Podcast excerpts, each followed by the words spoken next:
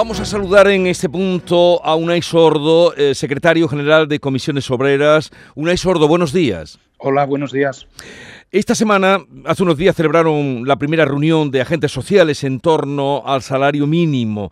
Terminó este, esta primera reunión sin acuerdo. Eh, ¿Cuándo puede llegar ese acuerdo? Y ustedes, o a usted le hemos oído decir que del salario mínimo inferior al 5% la subida no se apeaban. Sí, la próxima reunión es nada más que llegue la, semana que viene, el, día 11, si no recuerdo mal, y vamos a ver si hay verdadera voluntad de negociación por, por parte de COE. ¿no? En principio, la propuesta de los empresarios nos parece demasiado baja y para comisiones obreras, en efecto, el salario mínimo interprofesional tiene que subir al menos como están subiendo la media de los salarios, que según las encuestas del Instituto Nacional de Estadística en el mes de junio, pues se habían incrementado de media un 5,2%. ¿no? En los convenios colectivos estamos pactando subidas salariales por encima del 4% y creo que la gente que cobra el SMI, que es un salario de subsistencia, 1.080 euros eh, al mes, como todo el mundo puede comprender, pues no da apenas para llenar la cesta de la compra, el salario mínimo interprofesional no puede perder pie en esta subida de los salarios. O sea que eh, ustedes mantienen eh, la subida del 5% em, por encima también de la inflación, que estaría, va a quedar en el 3,8%. Sí, porque la inflación es una inflación media, lógicamente, pero los productos básicos, los alimentos y productos que componen la cesta de la compra de las familias con menos recursos el incremento de los precios ha sido superior a ese 3,8%. ¿no? Entonces, precisamente porque sabemos que la gente que cobra salarios de poco más de 1.000 euros, eh, la cesta de la compra, pues básicamente se produce con alimentos y con otra serie de consumos básicos, pues es otra razón para, para pedir que el SMI suba eh, por encima del, de la inflación. ¿no? Yo creo que es de justicia y además estos últimos años se ha demostrado que era perfectamente compatible un fuerte incremento del salario mínimo interprofesional con la creación de empleo. No se han producido las siete plagas de Egipto que se pronosticaba, sino que subiendo el SMI el 47%, pues ahora mismo España es el momento de la historia donde hay más personas trabajando y cotizando a la seguridad social. Ahora que hablamos de empleo, em, ¿qué me dice de esa propuesta eh, que hay de reformar los subsidios del paro? Hay ahí una quedó palpable una mm, confrontación entre pues la ministra Calviño y Yolanda Díaz mm, ¿Qué dicen ustedes, eh, o usted en concreto, con el que estamos hablando, sobre esa reforma del subsidio del paro? Bueno, nosotros hemos tenido una reunión, una primera reunión con el, con el Gobierno, con el Ministerio de Trabajo, que nos ha puesto un documento encima de la mesa. Es un documento que creemos que todavía es mejorable y desde Comisiones Obreras tenemos claro que no vamos a avalar ningún recorte en la prestación de desempleo ni en los subsidios del desempleo. Más bien al contrario, pensamos que hay que dar cobertura a personas que hoy en día no, no la tienen en, igualdad de condiciones con otras y que en todo caso lo que hay que mejorar, en esto podemos estar de acuerdo, son las políticas activas de empleo, las políticas de inserción laboral, de orientación laboral o de formación permanente de los trabajadores y trabajadoras, también de las personas en paro. ¿no? Esto creo que necesita una mejora, estos son competencias que están en las comunidades autónomas por otro lado, pero desde luego lo que no cabe en modo alguno es ningún tipo de recorte en el subsidio de, desempleo. Nosotros no compartimos la idea de que una parte del paro en España tenga que ver con que la gente no quiere trabajar porque tiene un subsidio. Nadie puede aspirar a vivir con 480 euros y en todo caso, si a veces se dan situaciones donde además del subsidio se está trabajando en, B, se está trabajando en, de forma irregular, lo que hay que hacer es perseguir el fraude en la contratación y el fraude en las cotizaciones a la seguridad social. ¿no? Entonces son tres cosas distintas. Hay que mejorar las políticas activas de empleo, hay que perseguir el fraude en la contratación, pero no se puede recortar el subsidio de desempleo, sino todo lo contrario. Tiene que incrementar su cobertura a colectivos que hoy en día no la tienen o la tienen en condiciones más desfavorables. Si mañana viernes, como parece que puede suceder, eh, Nadia Calviño es elegida presidenta del mm, Banco eh, Europeo de Inversiones, mm, facilitará las cosas. Digo, o las aspiraciones de ustedes. No, porque nosotros estamos negociando con la propuesta que nos han puesto encima de la mesa y la propuesta que nos ha puesto el Gobierno, en este caso a través del Ministerio de Trabajo. Nosotros en las disputas que supuestamente existen dentro del Gobierno siempre decimos lo mismo. Aclárense entre, entre los miembros del Gobierno porque el sindicato negocia con el Gobierno, no, no, con tres partes o dos partes del, Gobierno. ¿no? Pero bueno, estas cosas siempre acaban llegando a, consensos. No, lo digo esto porque nunca llega al río y, lo que hace falta es mejorar, por un lado, los, las formas de inserción de los parados en el mercado laboral y, por otro lado, las prestaciones sociales para la gente que, no tiene recursos. Sí, pero le digo esto porque fue Nadia Calviño la que dijo que a un trabajador en paro que rechazara una o dos ofertas, no sé si sería una, dos o, tres, eh, pues se le quitaría el subsidio y entonces ustedes eh, se pusieron de manos. Sí, pero si es que en la, en la actual reglamentación de las prestaciones de desempleo ya existen esos supuestos. Es que lo que se está viniendo a decir a veces es que los trabajadores cuando están en los subsidios o cobrando las prestaciones de desempleo no tienen incentivos para trabajar o para formarse y nosotros eh, discrepamos de esta, de esta visión. Más quisieran los dos millones 1.700.000 desempleados y desempleadas que hay en España tener itinerarios formativos y de inserción laboral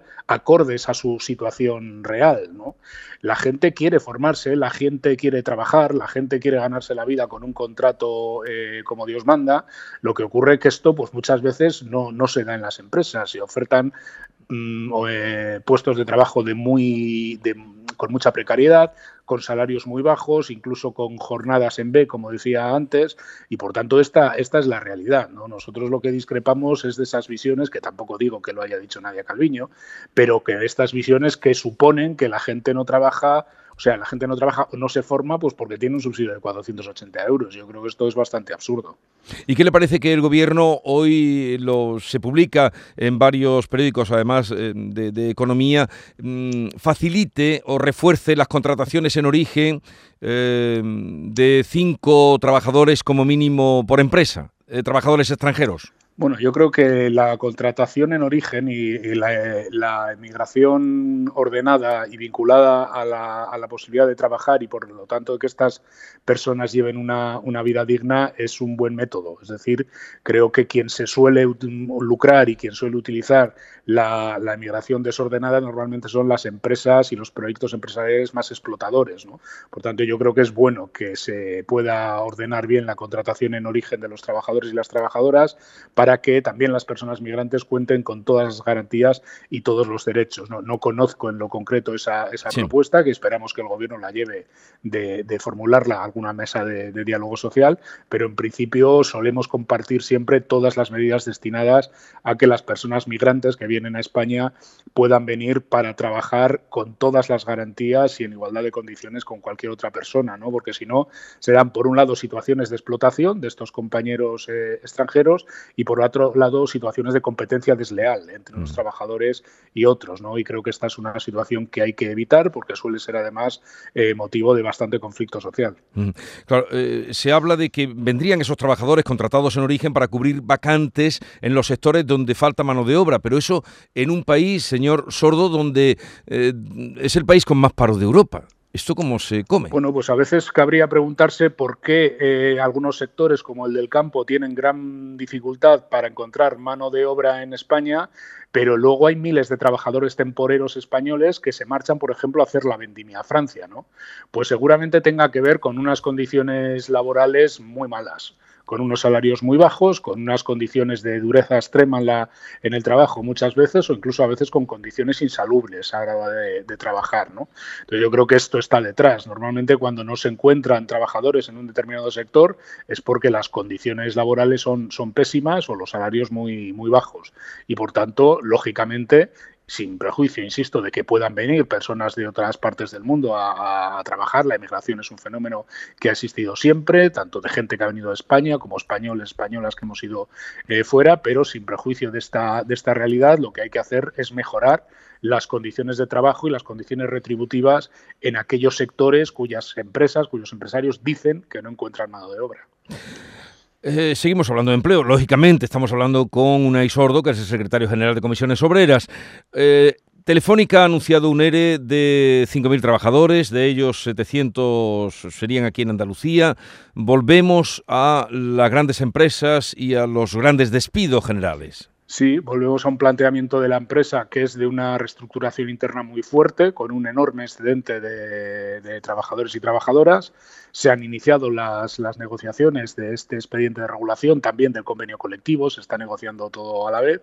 Y lo que desde Comisiones Obreras vamos a exigir es que no se adopte ningún tipo de medida traumática que haya inversión social por parte de la empresa, que ningún trabajador y trabajadora se quede, se quede en la calle en unas eh, condiciones y que se pueda, en todo caso, las personas que salgan ligar a procesos, a un plan social y a un proceso de bueno, acercamiento a la edad de, jubilación cubierto por, por los recursos de la empresa, porque Telefónica tiene suficientes recursos como para que si hay salidas de trabajadores, en ningún caso sean traumáticas y sean con unas condiciones que les permitan permitan llegar a la, jubilación mm, prácticamente, pues eso, manteniendo un nivel alto de, ingresos y sin, sin una amenaza, como digo, de medidas, de medidas traumáticas. ¿no? Ha habido unas primeras reuniones y ahí continúa la, negociación, pero siempre en efecto es preocupante que estas grandes empresas, bueno, que es verdad que han evolucionado mucho en los últimos años, el trabajo en las telecomunicaciones hoy en día con el que había hace 20 años se parece, se parece poco,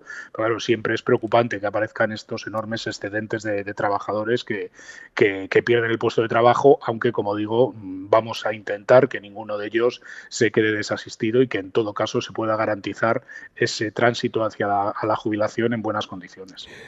Eh, bueno, lo de la reducción de la jornada laboral, eso va para largo, ¿no? Bueno, esperamos que no. Nosotros es una de las primeras negociaciones que querríamos abordar. Yo creo que España necesita una reducción legal de la jornada laboral hay que tener en cuenta que las jornadas laborales pactadas en los convenios colectivos de media en nuestro país ya están en torno a las 37 horas y media, 38 horas y media de, duración, es decir, eh, la media está ya nítidamente por debajo de las 40 horas semanales, pero yo creo que es importante darle un impulso a la reducción de, jornada por ley. ¿no? Primero porque creo que es una buena forma de mejorar la vida de las personas, eh, más tiempo libre, más tiempo en el que se puede tener una vida corresponsable y no tan al, trabajo. En segundo lugar, porque la mejora de la productividad de las empresas hay que repartirla entre los trabajadores y el, capital. Y una forma puede ser subir los salarios, pero otra forma también puede ser una reducción de la, de la jornada, del tiempo de, trabajo. Y luego una cuestión, una tercera cuestión muy importante. ¿no? Yo creo que tan relevante como la reducción del tiempo de trabajo es cómo se distribuye el tiempo de trabajo. En estos tiempos, estamos en el siglo XXI, es muy, muy, muy importante para la calidad de vida de los trabajadores no solo trabajar 35 o 37 horas en vez de 40, sino poder determinar de forma negociada con la empresa cómo se distribuye ese tiempo de, trabajo, más en tiempos donde muchos puestos pues, eh, están muy vinculados, por ejemplo, a la era digital. ¿no? Por poner un ejemplo, de poco me vale tener una jornada laboral de 37 horas si luego tengo que estar prácticamente todo el día enganchado a un teléfono móvil o pendiente de lo que me dice el responsable mm. de mi sección en la oficina, ¿no? Es decir, hay que pactar cómo se desconecta digitalmente los trabajadores y las trabajadoras o, por ejemplo, cómo se establecen los turnos de entrada y de salida. Hoy en día muchas empresas funcionan llamando a los trabajadores con muy poquita antelación para modificarles los turnos de entrada, los horarios de entrada y de salida. Bueno, es tan importante las dos cosas. Es tan mm. importante cuánto tiempo se trabaja como quién y cómo determina esa distribución de tiempo de trabajo. creo que es un debate muy procedente y cuanto antes se haga mejor. Por último, señor Unaisordo, dígame cómo ve usted la situación política. ¿Cree que el gobierno tiene cuerda para esta legislatura después de, lo que ha pasado con Podemos y Sumar? Eh, ¿Cuál es su, su opinión sobre eh, la situación política en nuestro país, sobre el gobierno? Yo creo que la situación va a ser de gobernabilidad difícil. ¿eh? Es evidente que cualquier proyecto de ley, cualquier norma que tenga que aprobarse en el Parlamento va a tener que contar con el apoyo de partidos, de una serie de partidos que en algunas materias son bastante distintos. ¿no? Eh, es verdad que la última legislatura también ha sido un poquito así. Es, había algún margen más, porque había un poquito más de margen parlamentario. Ahora prácticamente no puede fallar ninguno de los partidos que votó a favor de la investidura de, Pedro Sánchez y le va a corresponder al gobierno, por tanto, hacer ese juego de, de equilibrios. Yo pienso que el marco del diálogo y de la concertación social puede jugar ahí un papel importante. Yo creo que sindicatos y organizaciones empresariales hemos demostrado que somos capaces de llegar a acuerdos en contextos también de mucha confrontación política, como hemos vivido en la última, en la última legislatura, y en la medida en que podamos avanzar y desbrozar acuerdos en el marco del diálogo social, pues a lo mejor también la, gobernabilidad, por lo menos en las materias que nos competen, igual la gobernabilidad es un poco más sencilla, ¿no? Pero bueno, va a ser complicada la, la legislatura en todo caso, yo creo que es una legislatura muy trascendente. España tiene que abordar transformaciones de, su modelo productivo muy importantes, tiene que canalizar y hacer llegar a la economía real los fondos de recuperación europeos, los llamados Next Generation. Hay que hacer reformas, como decíamos antes, que permitan trabajar menos para trabajar mejor, para subir los salarios, para tener mejores condiciones de trabajo. Es mucho lo que hay en juego y desde luego sería muy deseable que bajara el tono de la confrontación política lo que pasa que yo no soy muy optimista en el corto ni en el medio plazo, porque bueno, la lectura que de alguna manera las derechas han hecho de, la legislatura, pues es de subir al máximo el tono de la, de la, confrontación y por ahí no parece que vaya a haber grandes posibilidades de, cambiar posiciones. ¿no? Una Sordo, secretario general de Comisiones Obreras, gracias por atendernos, un saludo desde Andalucía y eh, que tenga un buen día y buen fin de semana. Gracias a ustedes. Un saludo.